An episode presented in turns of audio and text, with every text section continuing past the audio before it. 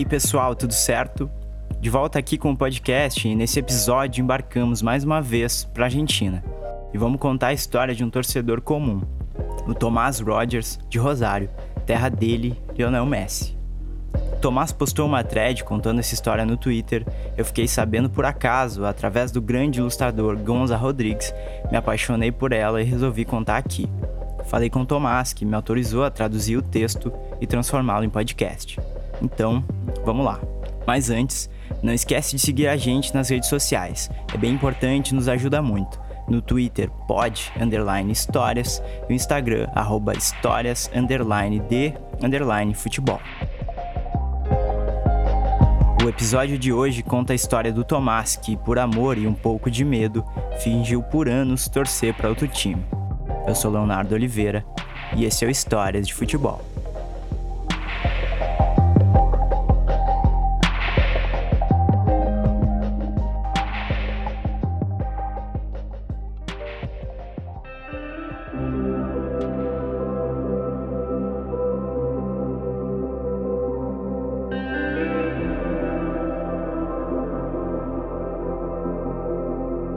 Meu ex-sogro me detesta. Me odeia com uma raiva sincera. Prometeu que se me encontrar na rua vai me arrebentar. Sinceramente, acho que eu mereço. O que eu fiz pro Hernan é a única coisa de que me arrependo na vida. Quero pedir desculpas publicamente.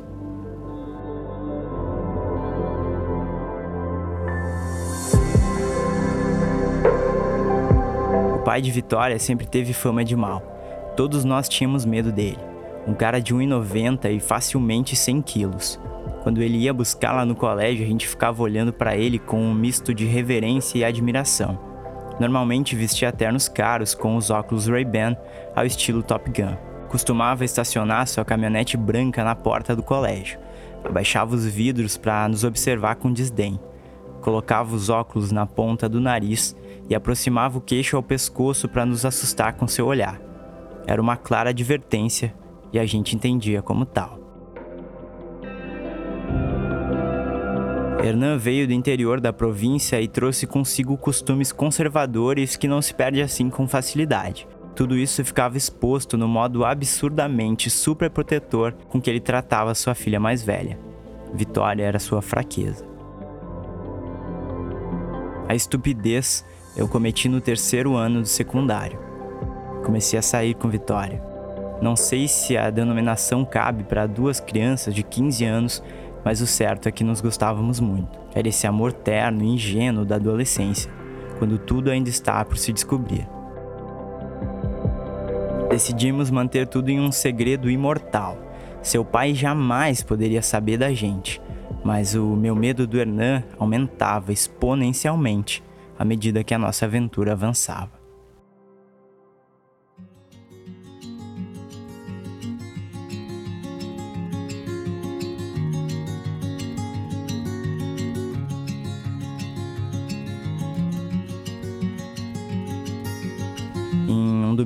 Inverno, os planetas se alinharam.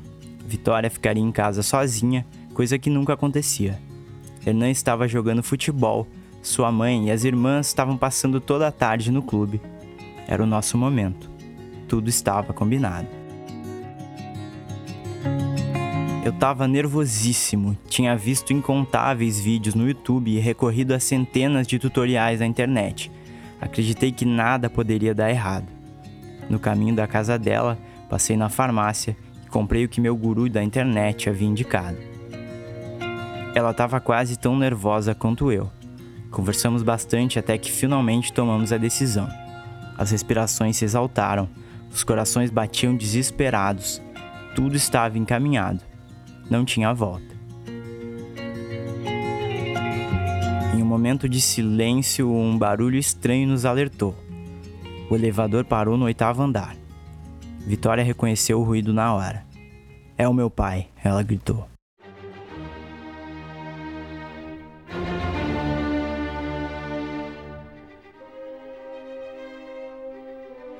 A partir daí foi só desespero. Tentei colocar as calças entre pequenos escorregões por causa do piso e enquanto colocava os calçados ao contrário, perguntei: Como assim o teu pai? Se esconde embaixo da cama, ela me disse. O conselho me pareceu absurdo, então me fiz de surdo. Decidi enfrentar a situação com a atitude inconsequente própria da puberdade.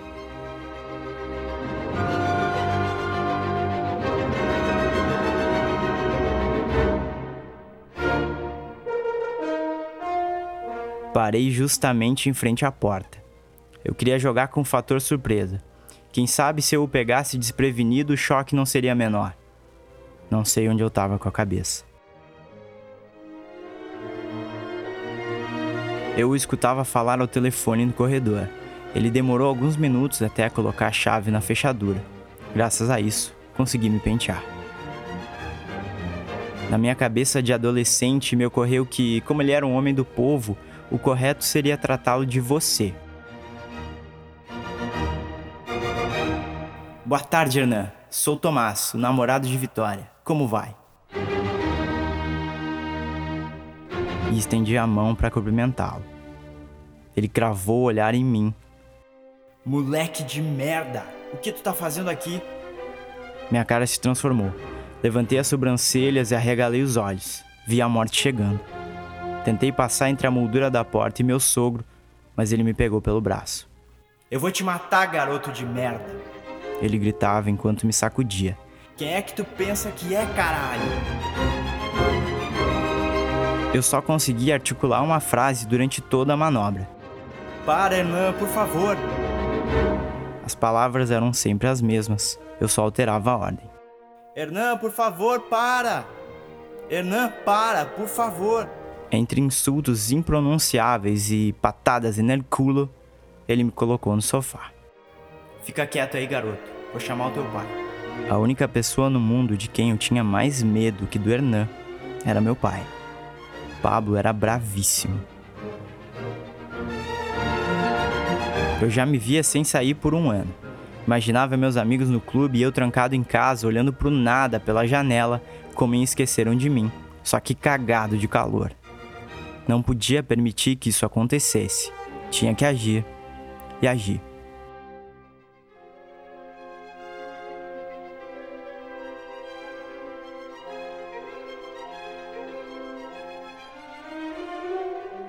Eu sou torcedor do Rosário Central, é importante dizer.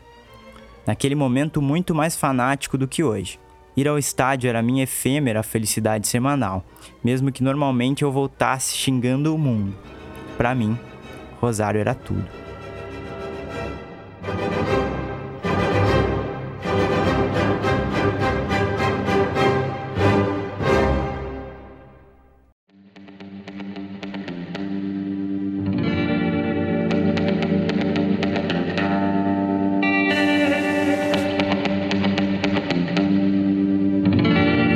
Instante de lucidez, me lembrei que a Vitória tinha me comentado que ele era um torcedor fanático do Independiente, um doente total pelo Rojo.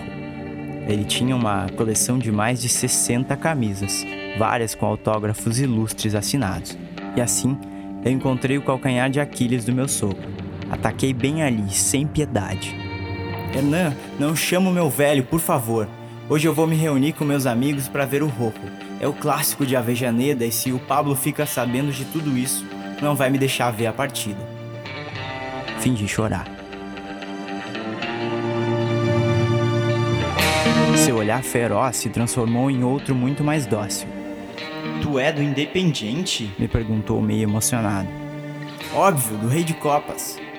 Me deu medo saber o quão bem eu me saí mentindo. Não posso acreditar, aqui em Rosário não tem ninguém do Independiente. Que grande garoto.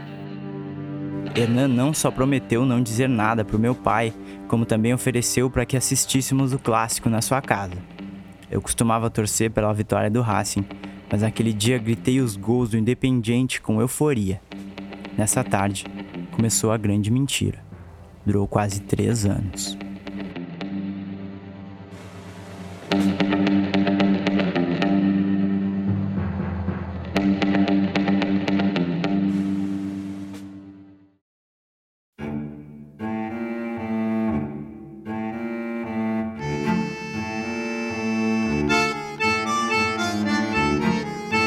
Me abraçava em cada gol. Me perguntava como eu via o Talhafico na defesa e o que eu achava do jovem Mesa. Eu fingi estar de acordo com todos os seus planos táticos. Aquela partida contra o Racing foi um baile. Ganhamos de 3 a 0.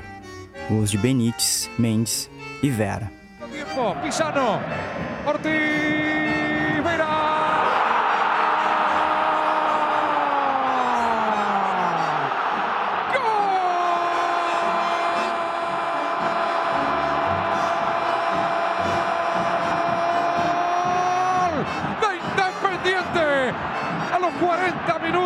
segundo tiempo. Apareció la cabeza de Vera, tocó Méndez, tocó Pisano. El fútbol lo puso Independiente, la cabeza la puso Vera. Sentencia clásico. Independiente 3,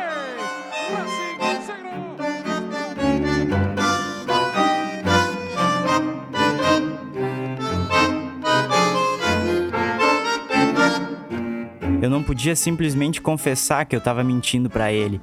Assim decidi levar a fraude até as últimas consequências. Nesse dia, mudei meu status do WhatsApp. Todo rojo, bolinha vermelha, bolinha vermelha. Eu coloquei. Pedi uma camiseta velha do Independiente a um amigo e tirei várias fotos. Mandei para ele. No mês seguinte, ele me presenteou com uma jaqueta da sua coleção. Cuida muito bem dela, garoto. É um tesouro. Eu não quis aceitar, mas ele insistiu.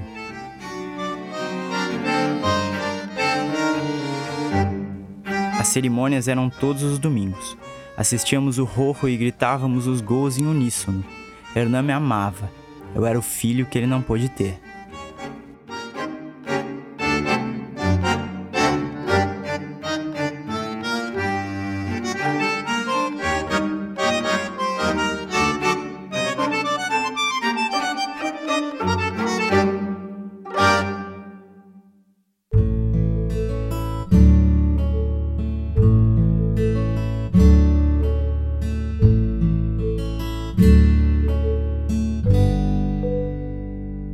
Lamentavelmente, a situação foi me superando. Um dia, em um torneio de futebol 7 que eu jogava, enfrentamos um rival que vestia a camisa do Independiente. Ao terminar a partida, eu pedi a eles que nos emprestassem as camisetas. Tiramos fotos. Mandei as fotos pro meu sogro e comentei: Olha, Hernan, convenci os guris a usarmos essa camiseta. Quando chegou a resposta, eu estremeci. Te amo, garoto, dizia a mensagem. Nesse momento eu me dei conta da perversidade da situação. Eu estava brincando com os sentimentos mais profundos de um homem.